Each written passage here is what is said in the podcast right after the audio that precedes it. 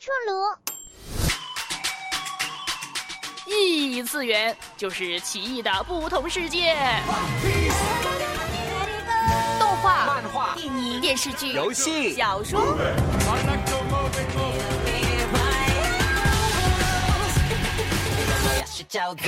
刘邦带你冲破次元壁，与你一起探索关于异次元的那些事儿。去看看这世界。这又是新番的季节。上个月的异次元，小炉子几乎没有出场，不开心，都怪刘芳阿姨故作深沉，讲了一堆听不懂的电影。十月又到新番季，终于又可以回到有小炉子出现的画风了，哈哈哈！嗨，欢迎做客微博异次元，我是带你冲破次元壁的刘芳。现在来到了激动人心的十月份，那十月份为什么刘芳那么开心呢？因为啊，十月份又是一个新番的季节了，也就是说有很多新的动画呢又要上演啦。那其实十月份呢，刘芳有很多很期待的一些新的作品，比如说呢，我很喜欢的一部动画叫做《心理测量者》，那第三季呢就是在十月份开始放送了。还有啊，就是另外一部做饭的动画，然后这部动画呢被人就是吐槽说做饭都靠下药，那这部动画就叫做《食戟之灵》，然后主角呢被称为药王。这个是为啥呢？就是因为主角做的菜呢，吃的人啊总是会有一种好像被下了药的那种感觉。那实际上，这个《食戟之灵》不是第一个开创这种画风的动画。就比如说，像刘芳小时候特别爱看的那个《中华小当家》，也是开启这个下药之旅的一部动画。那当然呢，这里也要声明一下啊，这里说的下药呢，当然是开玩笑的啦。也就是说，人家用一种非常夸张的这个手法呢，来表达这种吃东西以后哇那种美味的状态。吃着吃着，这个背景就出现了一幕彩虹啊，甚至乎好像是在这个海边冲浪，反正各种各样的场景啊，只有你想不到的，没有你在这些动画里面看不到的。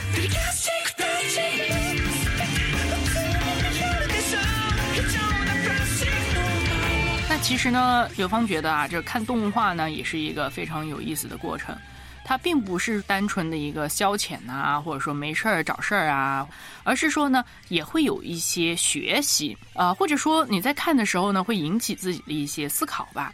就像刚才我说我自己很喜欢的一部《心理测量者》呢，最直观的感受呢，在看的时候，我就会经常觉得自己孤陋寡闻，为什么呢？因为在这个动画里面，经常会出现各种名人名句，或者说非常有哲学思想的话语，就比如说莎士比亚的这些名言呐，然后卢梭的名言呐，论人类不平等的起源呐，等等。然后呢，还跟我自己所感兴趣的这个心理学的范畴，比如说社会心理学、大众心理学或者犯罪心理学，都有很大的这个关系。所以呢，哎呀，这部动画里面知识量也是蛮密集的呀。那当然呢，啊，这个因为里面描述的一些犯罪场景呢，可能是会比较刺激啊，所以呢，也是比较建议哈大一点的孩子再看，因为呢，就是说这些所谓的哲学问题啊，或者说思考的问题啊，太小的孩子他未必能够看懂，而且可能这个画面里面的一些比较暴力的、血腥的这些场景呢，可能会对大家呢造成一些的影响。总之就是也要告诉大家啊，确实不同类型的这个呃动画作品哈，也是有它自己的一些特色。那当然呢，我们也要会选择呃，比如说如果是家长的话，那哪一些可以跟孩子一起看，或者说哪一些不适合哈，这个也是需要把关的。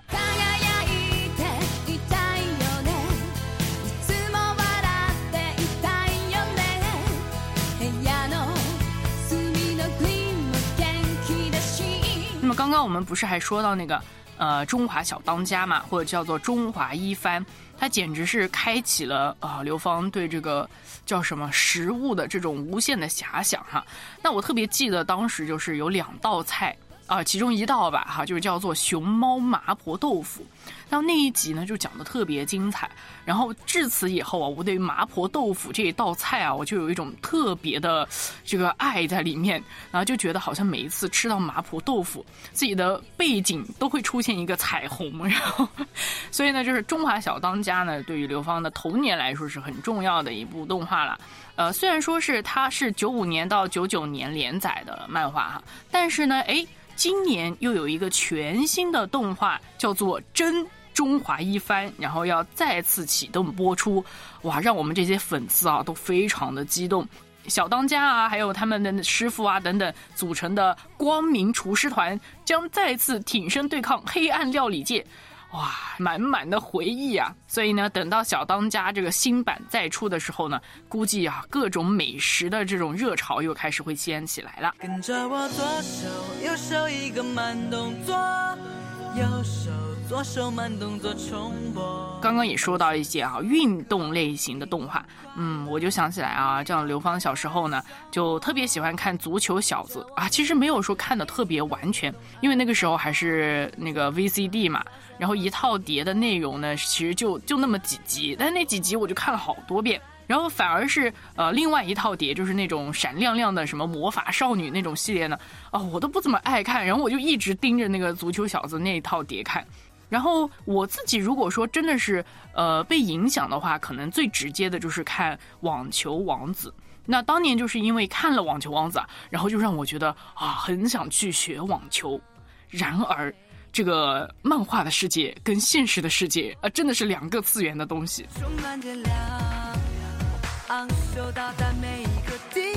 其实这个运动番啊，啊，我自己就觉得跟一个词特别的有关系。是热血吗？是活力吗？是青春啊！所以每一次啊，在看这些呃运动番的时候，都会感叹一句：年轻真好。跟着我左手右手一个慢动作。足球小将在全世界到现在依旧有着相当大的影响力，不仅带动着日本足球的发展。使许多人因其而喜欢上足球。《灌篮高手》的作者井上雄彦不仅描绘了一个生动的篮球世界，还创建了《灌篮高手》奖学金。自2008年到现在，井上雄彦已经资助了九届高中生至美国完成他们的打球梦想。在某种程度上说，这些漫画家用自己的笔在创造不同的世界，也真的是在用自己手中的画笔改变世界，并把自己的梦想传递给下一代的年轻人们。这么回忆过来啊，就发现呢，动漫呢对于全世界很呃青年人吧，可能影响也还是蛮多的。那对我自己来说啊，就是我自己总结了几个方面的一些影响吧。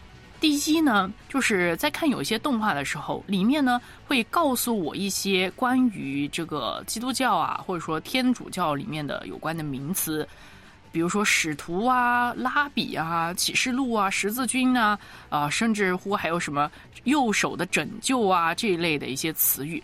那其实当时呢，我也没读过圣经，也不是很知道基督教具体的这个核心价值是什么。但是呢，看到这些所谓的啊名词的时候啊，我就会感受到一种神圣的神秘性啊。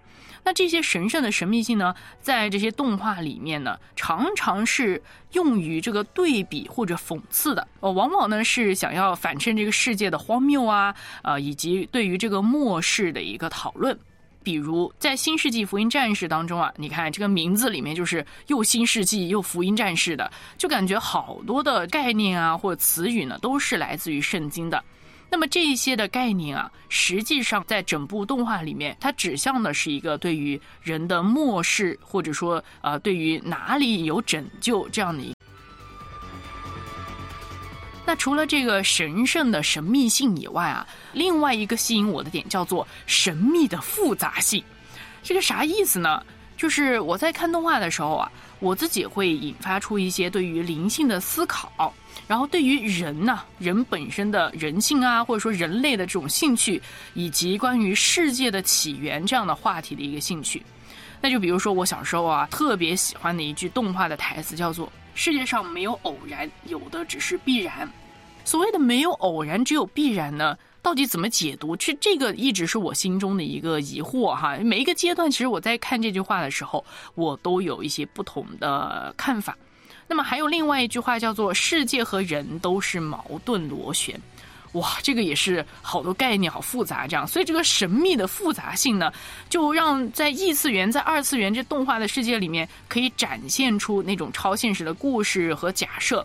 比如说，就很多假设是，如果人类长生不老会怎么样啊？如果时间停止了会怎么样啊？那这些呢，都是在现实中没有办法发生的，但是在这个动画的世界中，就可以去讨论这些的问题。那除了这个所谓的神圣的神秘性、神秘的复杂性，哎，这个说的好复杂。那对我自己的影响又是什么呢？一方面的影响，就像刚刚说，就是让我有比较多的一个思考吧。那另外一方面呢，如果说是真的是用在我自己身上呢，我也会去把自己带入某一些角色吧。那在动画里面的很多的角色，它是有一些很多挣扎的啊。那这个挣扎其实也是。活生生的人也会有的嘛。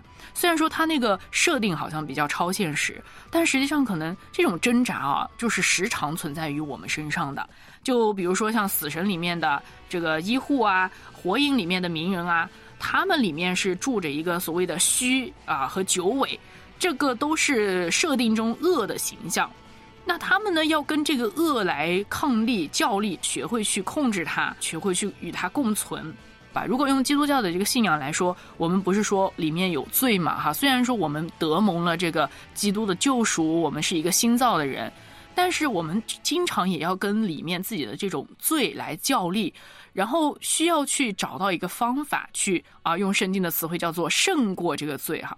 但是我们知道，其实这个不是说一劳永逸的，而是我们持续的在这个呃抗争当中，持续的要去跟它共存的啊。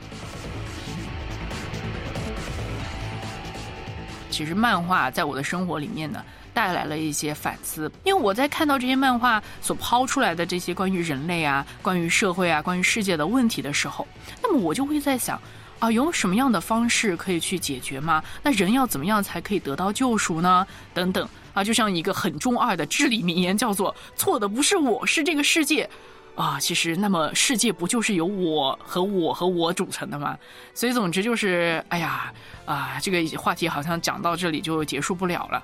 那总之在异次元这个栏目里面，刘芳还会更多的继续跟你分享我自己，呃，看电影也好，小说也好，漫画也好的一些体会。那么之后呢，也欢迎你继续来收听，我是刘芳，下回见。